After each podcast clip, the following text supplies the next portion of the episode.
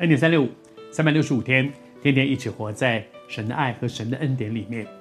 在约翰福音十七章，我鼓励你打开圣经一起来读哈。在这段经文当中呢，它记载的是一个耶稣非常完整的祷告。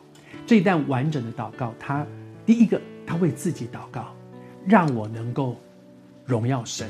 怎么样荣耀神？顺服，让我里面有一个顺服的心，还不是外面的动作。有的时候有外面的动作，不表示里面顺服。我只是没办法啊，我就做个样子。法利赛人最会这样。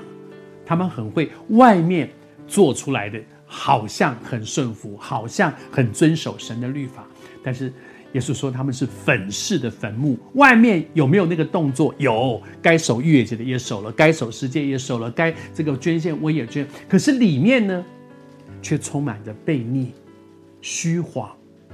神是鉴察人心的神，求主帮助我们。耶稣第一个先为自己祷告，父啊，愿你。荣耀你的儿子，也让你的儿子可以荣耀你的名。怎么样荣耀？遵行神的旨意，完成神给他的托付。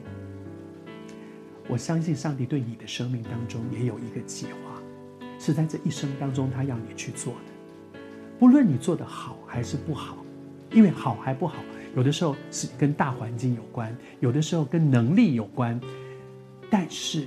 主在乎的是我们里面有没有一个愿意顺服的心。然后接下来呢，耶稣不但为自己祷告，耶稣开始为门徒祷告。当他为门徒祷告了，他第一个宣告有两件很宝贵的事情，他要给门徒。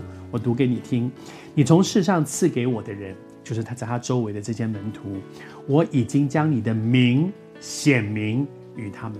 显明神的名给他们，然后呢，他们也遵守了你的道，你的道他们遵守了。两件事情，神的名他们要显明，耶稣显明就是让他们可以认识这一位神，认识这一位独一的真神，然后呢，遵行神的道。这两件事是每一个我们这些属乎神的人生命里面一生要做的事，越来越多认识神。神的名，意就是说，我们要去认识这一位真神，这一位独一的真神。在犹太人的历史当中啊，在他们的文化里面，这个人的名字常常就是代表这个人。比如说雅各是抓，你看他的一生都在抓。这个这个马拿西是神使我忘记，然后那段时间约瑟就真的经验那样的事情，神使他不再被那个过去那种不快乐的记忆给绑住。然后以法莲，神使他丰盛，他就真的经验靠着神的恩典，他享受神的丰盛。他的名字常常就代表这个人，而主要我们一生去认识神的名，认识这一位独一的真神。然后呢，主也要我们的一生去遵行他的道。我不知道你是谁，主在这两件事上也不断地对你说，更多的认识神。不要以为这样就够了，不，我们还要可以更多更深的认识神。